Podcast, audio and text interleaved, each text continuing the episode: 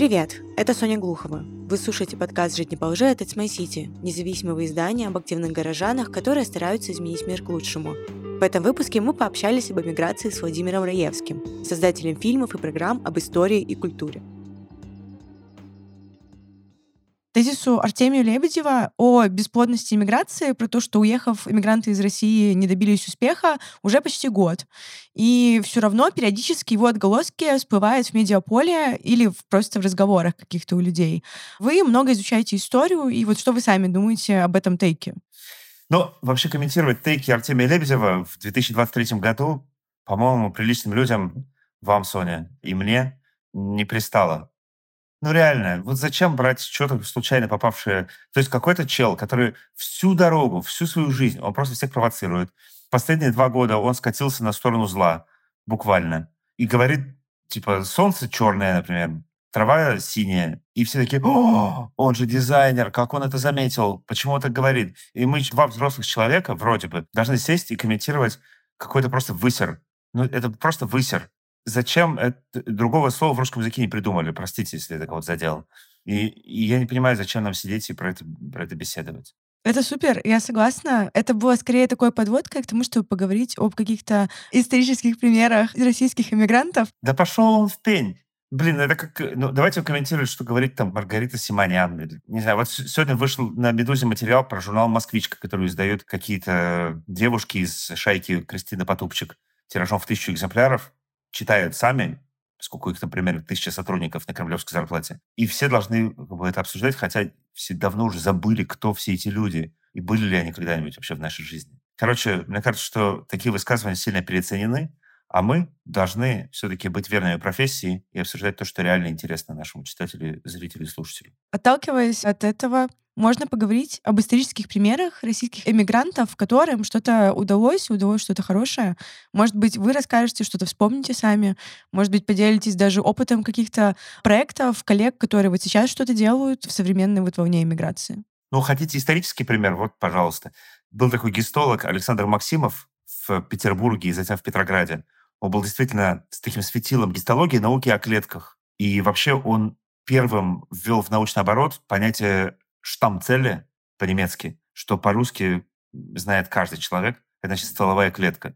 По сути, это был первооткрыватель стволовых клеток и науки о них. Значит, он жил себе в Петербурге, был профессором по военно-медицинской академии и, естественно, котируемым в мире ученым, пока не случилась Первая мировая война, а за ней две революции подряд. И в какой-то момент, по-моему, году в 21-м, Александр Максимов обнаружил себя метущим собственный двор в Петрограде, потому что он отбывал трудовую повинность. Как вы знаете, большевики заставляли бывших заниматься пролетарским трудом. В какой-то момент он сказал, так, сейчас что-то тут прохладно на дворе, мне надо зайти переодеться домой. Зашел домой, и больше его никто не видел в этом Петрограде. Когда его квартиру вскрыли, то она была абсолютно пуста, и посередине стоял мешок картошки, гнилой, естественно. Не знаю, что это должно было значить. Значит, Александр Максимов вместе с эм, мамой и сестрой пересек Финский залив на буере. Это такой парусник, только с полозьями вместо... То есть он не по воде, а по льду скользит. И оказался в Хельсинки. Там побыл немного и получил приглашение из Чикагского университета и предложение создать там собственную лабораторию. Из Хельсинки в том же самом начале 20-х попал в Чикаго, там основал собственную лабораторию. Он прожил не так долго, он умер, кажется, в 28 году, но заканчивал свою жизнь, он абсолютно там иконой просто гистологии, если применительно такой термин гистологии. И вообще до сих пор считается одним из основоположников и столпов науки. Ну вот вам русский иммигрант еще и так позорно окитать, бежавший из своего родного Петербурга. Немножко про вас хочется тоже послушать. До 22 года ваша работа была построена вокруг изучения истории и культуры Москвы, а потом вы эмигрировали. И как это быть московским краеведом вне города, который вы вот много лет изучали? Фу, это тяжелый вопрос. Я действительно был чем-то типа москвоведа до войны. И вся моя работа вся она была связана с Москвой. Я в Москве жил, я ее любил, я в ней проживал по-настоящему, старался ей интересоваться. Я очень интересовался историей Москвы и тем, как она устроена. У меня было две полки, кажется, полностью забиты книжками о Москве. И, естественно, это было моей профессией. Я делал программу о Москве на телевидении, я делал программу о Москве на радио, делал вместе с коллегой блог «Инстики» в телеге, много очень выступал об истории Москвы, вел всякие там мероприятия на эту же тему. Ну, в общем, делал всякие коммерческие проекты об истории Москвы. В общем, это было и востребовано, и нужно, и мне очень нравилось. А потом случилось 24 февраля, и вы знаете, Соня, как-то это все просто прекратилось в одну секунду. Я реально больше не могу заниматься историей Москвы. Я много чего помню. Вообще Москва, наверное, единственный город, по которому, если бы мы по центру бы с вами шли, я бы, в принципе, мог не выключаться. В эту сторону посмотреть, что-то рассказать, предложить вам подумать о чем-то еще, глядя в другую сторону. Я действительно немало всего знал об этом городе. И действительно мог не безинтересно о нем рассказывать. Это все просто отрубило. Я не могу вам объяснить, как это. Не хочется это примитивизировать и говорить, что я все, сейчас такой вот эмигрант. Был тель-авивцем, теперь я лондонец, и наплевать мне на эту Москву. Мне не, не наплевать. Я, я иногда провожу такое упражнение, закрываю глаза, и могу ли я вот пройтись мысленно по Моросейке, например, и перейти в Покровку и представить себе, какие дома стоят по разные стороны от улицы. И, в общем, еще могу. Но понятно, что я буду утрачивать со временем эту способность. Но вот заниматься этим, не знаю, у меня не получается. Я иногда читаю лекции о Константине Мельникове здесь, но этот человек, с одной стороны, неотделимо московский, а с другой стороны, самый надмосковский из всех московских архитекторов. И вот об этом я еще могу думать. А так, чтобы я сел, написал сценарий про какие-то домики, которые строил Федор Шехтель, я не знаю, у меня просто не получается. Такое ощущение, что если говорить о Москве сейчас, то разговор должен быть радикально о другом. Разговор о другом теперь невозможен в русскоязычном поле. Сидя в Лондоне, делать какие-то выпуски про то, как что-то там в Москве то ли это, мне кажется невыносимым и бессмысленным. Короче говоря, у меня и просто, знаете, что-то отрубило. Просто вот что-то порвалось и выключилось в одно это утро. Не могу объяснить. Вот честно, не, сейчас не пытаюсь на себя примерить какую-то трагическую маску что-то просто вырубилось. Я не могу этим заниматься, не могу ничего читать. Я перестал читать что-либо, отписался от всех телеграм-каналов, на которые был подписан. Не знаю, все, как-то что-то выключилось. Это довольно драматичная штука для меня, потому что все-таки я своей профессии как бы, отдал всю жизнь, и большая часть этой профессиональной жизни, она была именно Москве посвящена, а тут, пом, и такое ощущение, что все эти струны разорвались одновременно.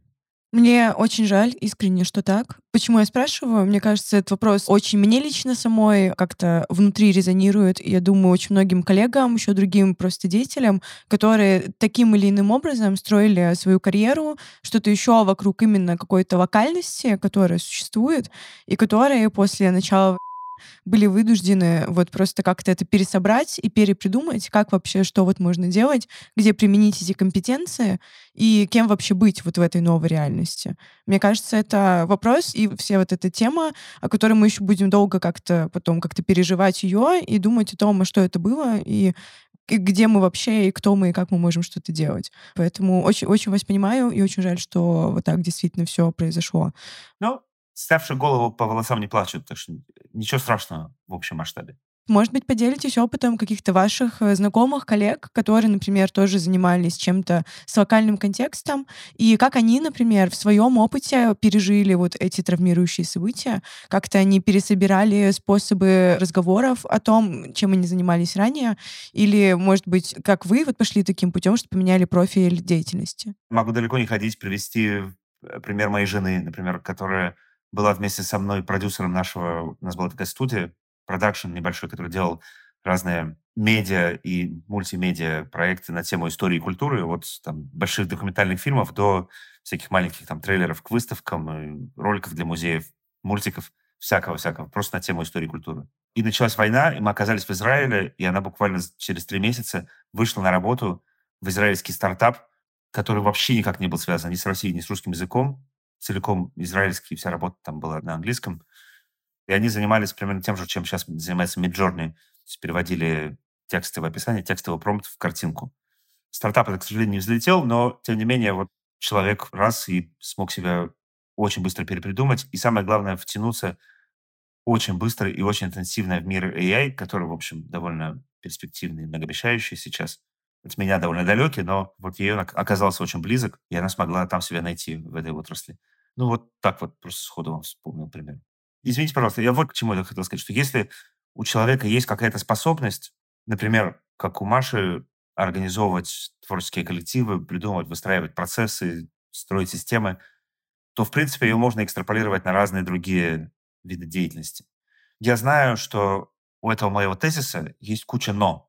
примерно как у тезиса Артемия Лебедева. Я говорю довольно банальные вещи, но в целом, если сесть и подумать, как экстраполировать собственные навыки в универсальном масштабе, то, мне кажется, очень многие смогут это сделать.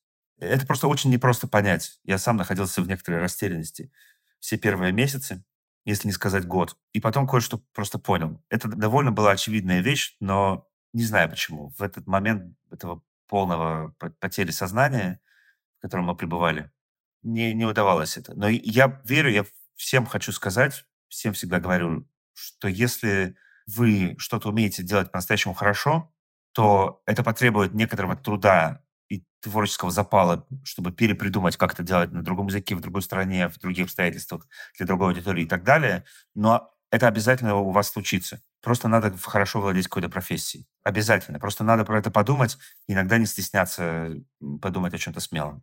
Это такие банальные вещи, которые нужно, мне кажется, проговаривать иногда. Здорово, если расскажете про вот этот ваш собственный путь, который был. Например, я читала ваше интервью, которое вы давали моим коллегам с Вилладжа, я тоже раньше там работала, про репатриацию в Израиль, э, и вы говорили о том, что мечтаете остаться в профессии и продолжать снимать документальные фильмы. Оправдались ли ожидания, что вот вообще вот происходило, вот как вот вы говорите, и как вот весь этот процесс шел для вас?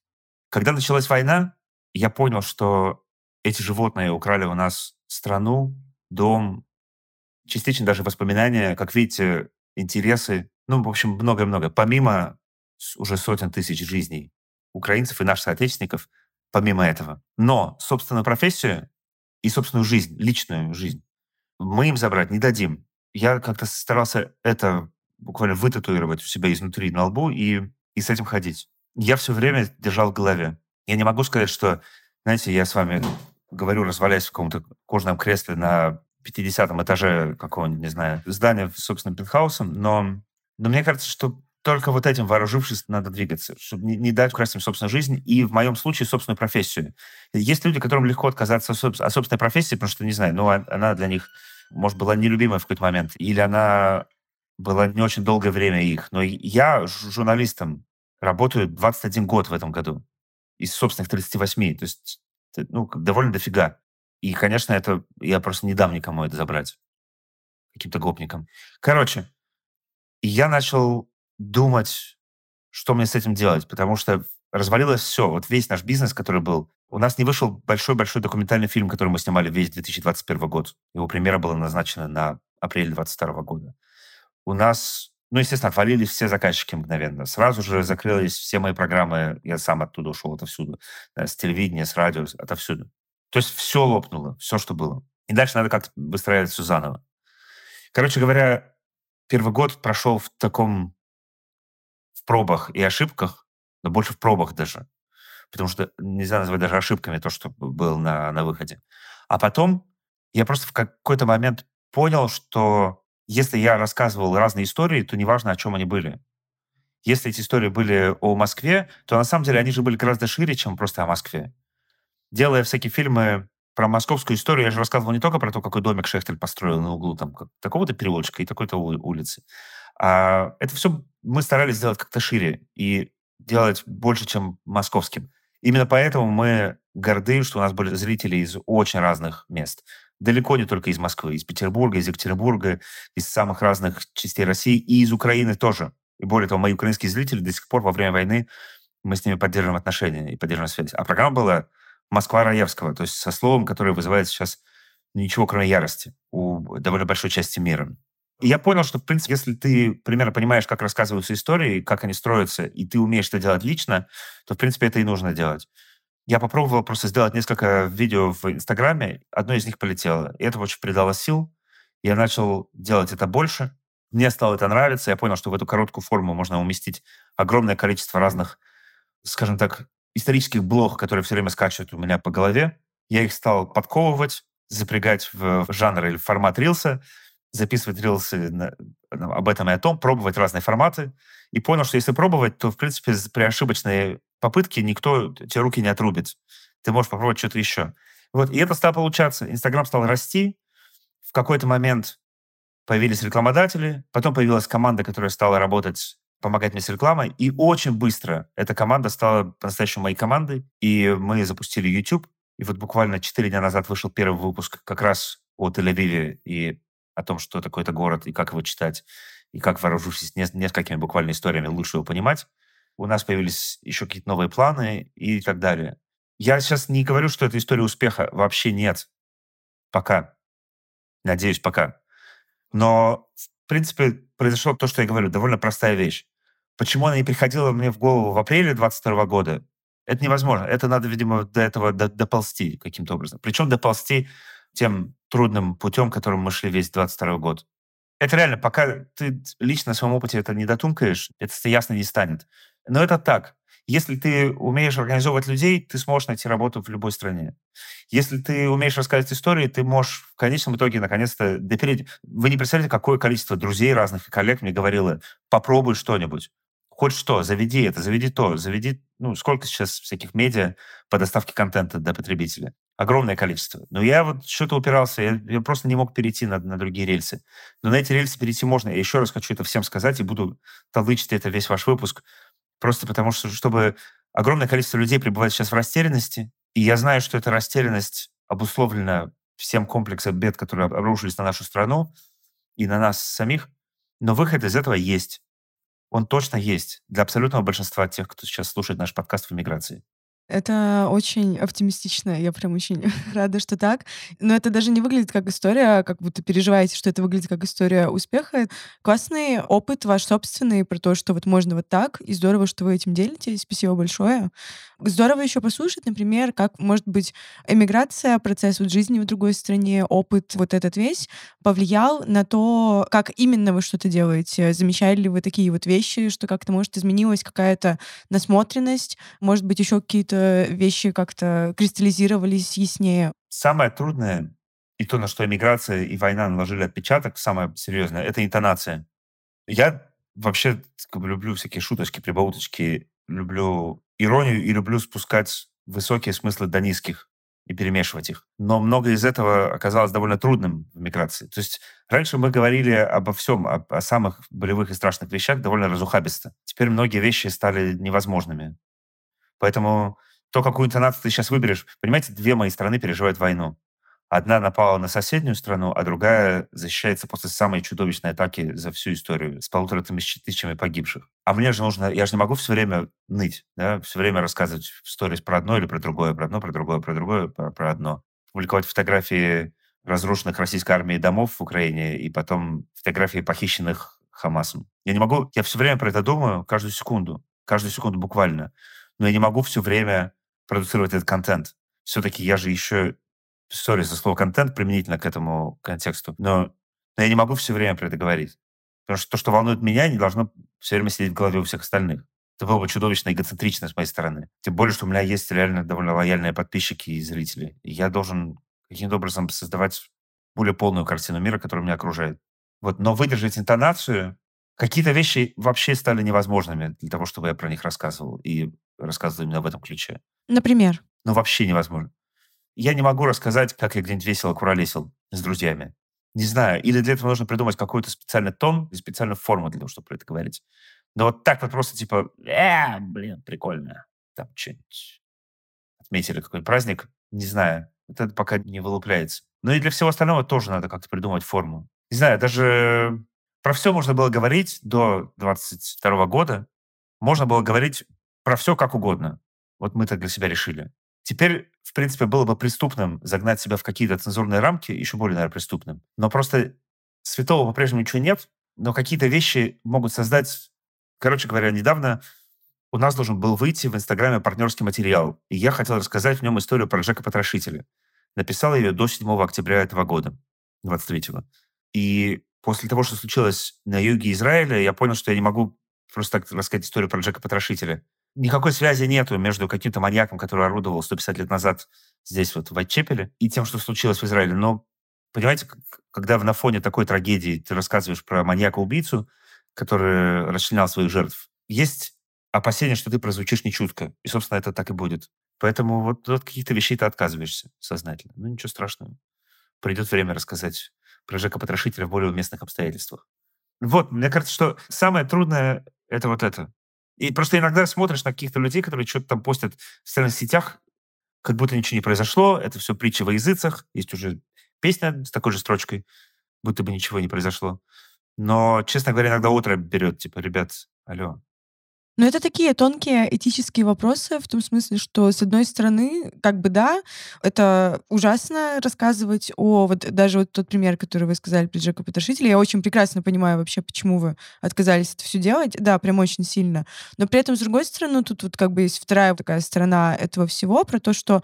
Но если вот жить только вот в новостях и в этих событиях, то и не получится жить, и не получится делать что-то, чтобы как-то перевешивать это зло чем-то добрым и хорошим. И это тоже такая вот вещь, очень такая дискуссионная и без какого-то ответа точного, как быть, что делать. И тут каждый, видимо, сам просто придумывает для себя такой вот э, механизм. Именно, и подходящую комбинацию одного и другого. Но это, это очень-очень тонкое лезвие бритвы, на котором надо станцевать довольно замысловатый танец. Ошибался ли я когда-нибудь с выбором интонации? Ясен пень ошибался. Да любое медиа, крохотное микроскопическое медиа, любое медиа это делало. Кто-нибудь выпускал неуместный материал в неуместный час? Ну да, естественно. Ну, сори. В общем масштабе ничего страшного. Главное держать это в голове. Вот еще хотел рассказать про пример, и, может быть, он окажется релевантным. Мы с коллегами решили запускать YouTube-канал. И подумали, ну, первое, про что вот я реально сходу могу рассказывать кучу историй. Про город Тель-Авив, в котором я прожил полтора года, успел его полюбить, кое-как там в чем-то изучить, оббегать и познакомиться с кучей людей там. Ну вот, и мы приехали в Тель-Авив и сняли такой выпуск про город. Собственно говоря, мы вооружились задачей рассказать истории, которые нужно знать о Тель-Авиве, чтобы его лучше понимать, чтобы лучше читать этот город. Всегда понятнее, когда ты куда-то приезжаешь, понимать, что в этом городе произошло, какие там были конфликты, почему одни люди ненавидели других, почему эти здания получились такими, почему здесь это все выглядит именно так, почему здесь прибрано, а здесь э, не прибрано, почему люди любят делать здесь это, а не то по выходным. И если ты понимаешь, почему это, то, мне кажется, смотреть на любой город гораздо интереснее, и поэтому мы заложили идеологии нашего канала. Приехали снимать про Тель-Авив. Сняли выпуск, в общем, всем все это понравилось, и уехали. Война началась через 4 дня после того, как мы вернулись из командировки. И мы первые недели были уверены, что просто это все откладывается в какой-то очень-очень долгий ящик. Надолго. И решили это отложить. Просто, ну, какой Тель-Авив, э, где выпить кофе, а почему этот кофе такой, а тут там, старая железная дорога, а это Яфа был арабским городом, и из него евреи уехали основывать Тель-Авив, а тут провели ракушечную лотерею и куча всяких там facts. О чем можно говорить в то время, когда страна в трауре? А потом прошел месяц, и вдруг перед нами стало коллективное, то есть это не я один почувствовал, и не мои коллеги только одни, это коллективное сознание, что этот выпуск надо сделать именно сейчас. И именно сейчас надо рассказать о Тель-Авиве, мирном, довоенном, как о том городе и о той жизни, и о том способе жить, за который сейчас идет война, за который сражается наша страна с террористами. Именно за эту жизнь. И мы выпустили это, и не получили ни одного... Я, я очень горд, что наши зрители смогли понять по-настоящему, о чем мы хотим сказать. Мы не получили ни одного обвинения в том, что сейчас это выпускать неуместно, и получили огромное количество писем и комментариев с тем, что это было идеальное время для того, чтобы выпустить такой фильм. Идеальное время, потому что вот, вот сейчас людям нужна надежда и образ той жизни, за которую борется современный Израиль. Я не хочу сделать так, чтобы это было только рекламой того, что мы делали, но я бы хотел, чтобы вот эта история ответить на ваш вопрос про уместность, неуместность и то, как в эмиграции по-другому рассказываются эти истории. Да, мне кажется, тут главный ориентир в этом всем, наверное, это вот искренность, какая-то вот э, искреннее желание причинять э, добро, а не какое-то там зло и так далее. И в этом контексте тогда еще спрошу, почему вот вы сами уехали оттуда? Вы же там сначала жили, когда в 22 году, когда переехали? Слушайте, я получил визу талантов в Великобританию, и я очень люблю Лондон, я очень хотел жить в Лондоне, я всегда очень хотел жить в большом городе. Ну, это, во-первых, самый большой город в Западной Европе. Это по-настоящему столица мира. Это огромный культурный и медийный, кстати, что важно в моем случае, хаб. Даже не хочется эти все банальные э, категории. То есть если есть возможность переехать и жить в Лондоне легально, работая здесь и претендуя впоследствии на постоянное жительство в Великобритании, я не мог не воспользоваться этим случаем при всей моей любви к Тель-Авиву. Мое место здесь. Я себя здесь ощущаю. Я останусь израильтянином. Я израильтянин с коротким стажем, двух с половиной летней давности, но я жить хочу здесь. Но это мой выбор такой же справедливый, как делают выбор в, по всему миру люди. Вот они не обязательно должны пригождаться там, где они родились. Да, конечно. И интересно в этом контексте послушать вашу историю про то, что а сейчас, э, раз у вас раньше был опыт того, что вы очень много работали с каким-то локальным контекстом и что-то создавали, исходя из этого. Сейчас у вас есть похожий опыт? Появляется ли интерес к вот локальному изучению э, места, где вы сейчас живете? И думаете ли вы о каких-то проектах уже с этим связанными? В секунду. А это невозможно.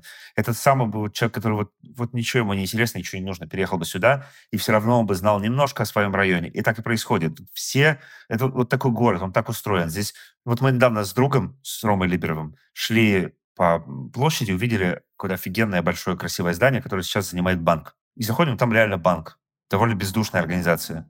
И мы заходим внутрь, и так хотели посмотреть, что там сохранилось из интерьеров, вообще, а какого периода это здание, потому что по нему реально было непонятно. То ли это 30-е годы, то ли это до Первой мировой войны вообще построили. Заходим, и там охранник такой.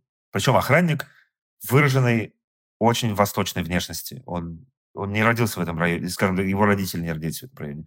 Мы заходим, и он говорит, да, да, господа, чего хотели? Строго очень спрашивает. Он говорит, да вот мы про здание больше хотели э, узнать. Он говорит, это здание было построено в 1883 году. В 1930-е годы оно было реконструировано. Вот здесь вы можете прочитать об этом побольше. А вот здесь вот есть памятная табличка архитектору и так далее. И, короче, и он буквально с полпинка нас отправил в путешествие, в очень короткий экскурс по истории этого здания. Такое здесь происходит на каждом углу. Если как-нибудь не знаю, пройдете со мной по Хакни, где я живу, по району Хакни, то, в принципе, заходя в любую кофейню, в любую лавку, можно что-то поговорить. Какое твое любимое здание в Хакни? Где там ты больше всего любишь бывать? И люди будут называть разные места, довольно небанально. Здесь принято знать историю своего места. Поэтому, короче говоря, это накладывает определенный отпечаток на все, и уж на меня тем более. Конечно, у меня уже вон, четыре книжки про Хакни куплены, э, вот, и я все это изучаю. Более того, когда я сюда приехал, вдруг мне стала попадать контекстная реклама в Фейсбуке, и бах, я вижу фотографию Джимми Киммела и Мика Джаггера, сидящими в каком-то кафе и держащими в руках газету Hackney Citizen. Это локальная газета, гражданин Хакни называющаяся. И я буквально за несколько часов до этого что-то ходил и в каком-то магазине взял бесплатную эту газету, и она же лежит у меня на столе. То есть я открываю ноутбук, там Джаггер и Джимми Киммел, на столе рядышком лежит эта же газета. Я начал читать больше, и выяснилось, такая история. Короче говоря, в этой газете появилось объявление, говорящее о том, что на улице Мэр-стрит открывается представительство компании по починке стекол. Компания старая, действует с 60-х годов. И там что-то тра-та-та, ля-ля, починим любые стекла, заменим любые стекла. И там было еще, там было употреблено выражение to your satisfaction. Короче, слово satisfaction куда-то туда было вплетено. Это объявление провисело, какое-то время просто в, э, было напечатано в газете. И, конечно, те, кто читал его внимательно, поняли, что здесь что-то там замышляется. Компания Hackney Diamonds, действующая с 60-х годов, слово satisfaction. Короче говоря, стало известно, что Rolling Stones выпускают впервые за 18 лет новый альбом, и будет он называться Hackney Diamonds. Hackney Diamonds на местном диалекте — это когда ты приходишь в воскресенье к своей машине, а у тебя от лобового стекла такие осколки, застилающие асфальт. Это вот бриллианты Хакни, потому что кто-то разбил это лобовое стекло и вытащил у тебя, не знаю, там что, 80-й год был, магнитолу. И альбом будет называться «Hackney Diamonds», а премьера его состоялась по тому адресу, который был указан в объявлении. Это старинный кинотеатр Hackney Empire, построенный в такие в поздневикторианские времена здесь у нас в Хакни. И из этого состоит эта жизнь. Ты никуда от этого не денешься. Поэтому в каком-то смысле Лондон — это рай для доморощенного краеведа. С другой стороны, поле здесь настолько конкурентно, что я всегда говорил, что если хочешь прочесть хорошую книгу о Москве, ну, ты найдешь там, ну, 20 хороших книг. А про Лондон 2000 хороших книг. Это, конечно, очень изученный и очень любимый самими горожанами город, поэтому здесь одновременно и интересно, и, и сложно. Ну, это здорово. Я прям искренне рада за вас, за то, что здесь получается также реализовывать какие-то свои интересы и чем-то заниматься, что вам нравится. Это прям отлично. Немножко еще про иммиграцию. Э, сегодня буквально читала на канале Александра Архиповой пост. Александра Архипова признали иностранным агентом, и она была одним из гостей нашего подкаста тоже, предыдущих выпусков. Она писала о наблюдении, что у всех иммигрантов есть довлатовский фактор. Что это? Э, каждый при приезде приезде увозит с собой какую-то фигню, про которую думают, что жить без нее не может. И, конечно, эта вещь э, совершенно оказывается не нужна в итоге. Как пример, ее знакомый мигрант с 24-летним стажем увозил с собой полное собрание сочинений Диккенса. А у вас было такое? А, подобный какой-то опыт, когда вот вы именно уезжали? Были какие-то вещи, про которые вы думали, о, без этого мне не обойтись, а потом совсем не оказались? Или, может быть, это были не вещи, а просто какие-то, не знаю, ритуалы какие-то, еще другие вот э, более такие на эмоциональном уровне штуки, которые потом не совпали с реальностью? Стопудово были. Я сейчас не могу вспомнить. Стопудово, это очень точно. Если, допустим, не было каких-то конкретных вот вещей, которые так увозили, может быть, были какие-то стереотипы, с которыми вы уезжали из страны, с какими-то вот ощущениями, с какими-то еще мыслями, которые в итоге вообще не совпали с реальностью. Все равно же есть какие-то стереотипы об эмиграции, об этом опыте, и вот что вот, например, из этого совсем оказалось не так? Или, может быть, наоборот, все оказалось, как ожидали? Я с самого начала сказал, что если у тебя есть какая-то способность или какой-то профессиональный навык, или, в общем, ты в чем-то хорош, то это обязательно пригодится кому-то еще. Это так. Но одновременно все твои регалии, все, что ты там делал, получал какие-то премии на родине, делал какие-то большие проекты, сотрудничал с большими компаниями, даже если западными, действующими в России. Это все никому здесь не интересно. Вот я приду, вот, ну, я просто не пробовал и пока не планирую, в ближайшее время этим заниматься. Но вот прийти к какому-нибудь продюсеру здесь и сказать, что «а я делал там в России на таком канале это, а на таком это, а тут у меня было свое радиошоу, а тут это». И, в общем, ты э, такой невероятный человек, уникум просто спустился с небес. Это вообще неинтересно. Мне кажется, что, в принципе, даже если ты делал похожие штуки, не знаю, в Германии, например, это все равно не будет никому здесь интересно. Например, в Великобритании интересен твой британский опыт. В Израиле очень интересен твой израильский опыт. Никакой русский опыт, э, не особенно. Поэтому ну, в чем-то это может даже хорошо. Как бы ты... Это реально жизнь заново. Реально жизнь заново. Это реально вторая молодость. И ты реально все это должен доказать. Но у тебя есть большой козырь в виде того, о чем я сказал в начале. В виде твоих профессиональных способностей и опыта. Набивания шишек где-то уже. Поэтому я просто остаюсь при своем мнении, что это обязательно можно будет где-то применить, но для этого, может быть, потребуется немного парадоксального мышления или, может быть, немного наступления на собственное представление о собственном величии. Мне очень нравится эта ваша мысль, потому что она очень такая, дающая надежду, потому что а новостей, которые дают надежду, в последнее время мало, поэтому здорово, что хотя бы тут вот это есть. Всем гостям нашего подкаста мы предлагаем поразмышлять о том, что для них значит жить не по лжи. Ну, подкаст так называется, по рассказу Солженицына, и вот мы всем предлагаем сформулировать, что для них это значит. Я думаю, что это выдающийся текст Александра Солженицына на все времена. Он универсальный. К нему, понимаете, поздние годы Солженицына и поздние его сочинения создали такую репутацию, как сейчас говорят, неоднозначную. Но вообще говоря, по-моему, текст зубодробительный просто. Он же о простом. Он о том, что не надо участвовать в, во лжи крупной. Я просто сейчас сходу не процитирую, но там вот позвали тебя на какое-то собрание, ну скажи, ты заболел соври по-мелкому, чтобы не участвовать в крупной лжи. Мне кажется, что на все времена просто текст, на все времена. А сейчас, мне кажется, для, я могу сказать, наверное, про свой цех очень широко, про журналистов, тех, кто делает какие-то медиа, да, в широком смысле, выставки тоже медиа, разные вещи. Нужно всегда задавать себе два вопроса. Не занимаюсь ли я сейчас... Извините, пожалуйста, я не хочу давать советы туда, в Россию да, но поскольку очень многие люди, которые живут в эмиграции, все равно делают что-то связанное с, с Россией, и кроме того, тех, кто живет в эмиграции, появляются новые темы, которые, скажем так, не приветствуются здесь, в западном мире. Очень сложная тема оказалась, например, тема поддержки Израиля во время войны, которую он ведет здесь. Я не буду просто углубляться в подробности, как западные интеллектуалы, в каком они процентном соотношении, в каком количестве поддержали террористов не ведая, что творят. Короче говоря, тут тоже есть свои как бы темки. Мне кажется, что самое важное это задать вопрос, не занимаюсь ли я сейчас самоцензурой. Окей, если тебе дали по башке, и тебе пришлось что-то поменять или убрать. Я в такой ситуации, честно скажу, оказывался. Но всегда надо задать вопрос, не смягчаю ли я здесь сам из страха, что мне дадут по башке. Это точно не относится к тем, кто работает в России. Они сейчас находятся в жесточайшей ситуации. Я точно не тот человек, который должен что-то диктовать. Но, но вообще, в целом, люди же оказываются под давлением не только в Российской Федерации.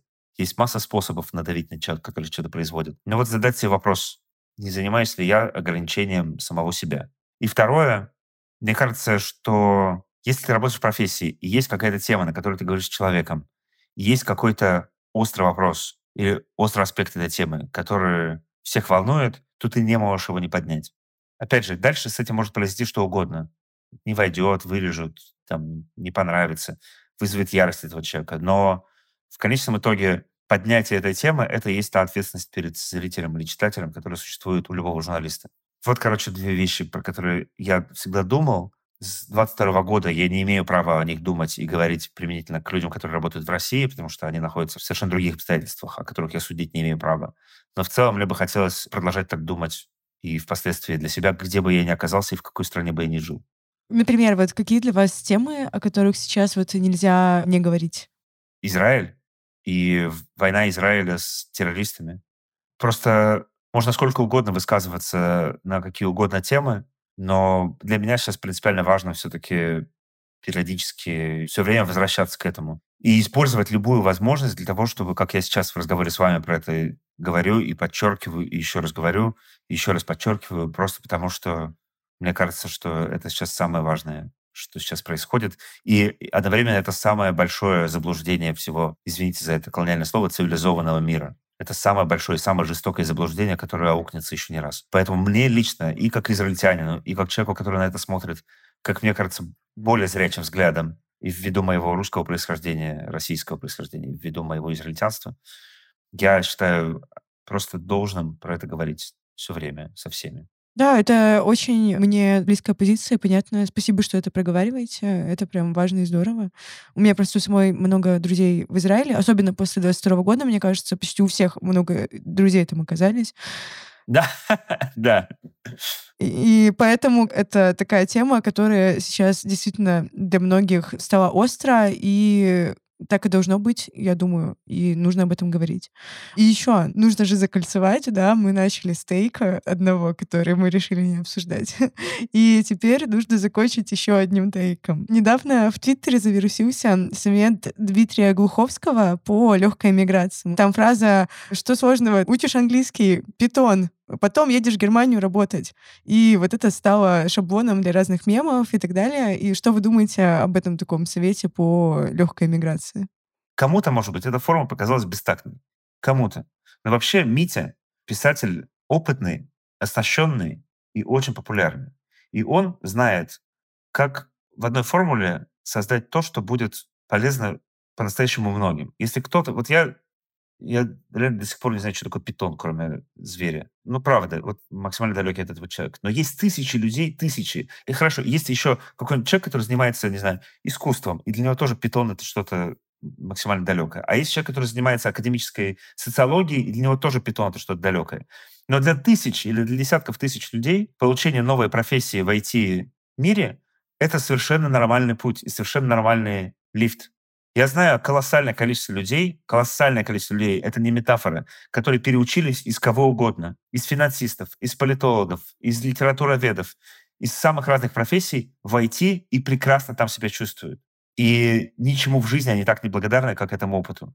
И реально они выучили питон и переехали там, если не в Германию, то в Чехию, в Польшу и в другие страны. И реально это для них оказалось большой ступенькой. И я знаю, что для многих людей из... Там был употреблен, по-моему, Саратов, да, в примере. Да-да-да, там вот говорилось про то, что что делать там водитель автобуса из Саратова. Многие люди, в, в работая водителем автобуса, для них непредставима возможность там выучить вдруг ни с того ни с сего английский, выучить питон и пойти, поехать работать в Германию. И, конечно же, мы понимаем, что такое неравный доступ к образованию в России, что такое неравные условия, что такое отсутствие социальных лифтов. Я все понимаю, но вопрос-то задали в Твиттере все-таки не водители автобусов. Поэтому ответ Мити был адресован тем, кто задал этот вопрос, а не водителям автобусов. И поэтому мне он кажется, мне кажется, скажем так, массовые нападки на этот ответ не вполне справедливыми. Просто потому, что это, опять же, люди, поправляя круглые очечки на носу, пытаются встать на сторону униженных и оскорбленных. Это благородный порыв, но разговор совершенно не об этом. Я почему-то ожидала, что в контексте вот нашего разговора вы, наоборот, сейчас скажете, что это ужасный совет в том плане, что все, о чем мы говорили, это как раз-таки про поиск возможностей реализовать то, что ты уже умеешь делать, что тебе нравится делать в каком-то другом контексте, в новом месте и так далее. А этот совет, мне кажется, он совсем не про это. Я просто плохо знаком с программированием, но из того, что я знаю, люди обладая какими-то навыками в предыдущей профессии, получили возможность успешно применять эти навыки в, в IT и в программировании. Еще раз, я, я реально не знаю, что такое писать код. Я очень-очень отсталый в этом смысле человек. Прям мега отсталый. И это не поза. Я реально ничего не понимаю. Но я, я разговаривал со многими людьми, они говорили, я учился на финансиста, и я понял, как применять то, что я умею вот в этом. Поэтому это никак не противоречит, только подтверждает, мне кажется, сказанное мной. Спасибо большое, что с мной созвонились. Очень приятно было с вами пообщаться. И вообще в целом люблю общаться с людьми из Екатеринбурга. Это класс. И я и вчера оказался на вечеринке, когда вдруг через одного все начали оказываться из Екатеринбурга. У меня аж крылья расправились. А вы передавайте привет моему самому-самому любимому городу на Земле. Скажите, что я очень скучаю. Жаль, что я, может быть, никогда его не увижу больше, но всегда, всегда, всегда его помню. И спасибо всем екатеринбуржцам, которые слушают It's My City, читают It's My City. Мне кажется, что это еще раз доказывает, что в нашем городе умных и свободных людей большинство. С вами был подкаст «Жить не положи» от It's My City. Мы независимое издание, которое внесли в реестр заблокированных СМИ на территории России, поэтому сейчас нам как никогда нужна поддержка. Для этого вы можете подписаться на нас в соцсетях, оставить оценку и комментарий подкасту на платформе, где вы его слушаете, или отправить нам донат. Все ссылки ищите в описании выпуска.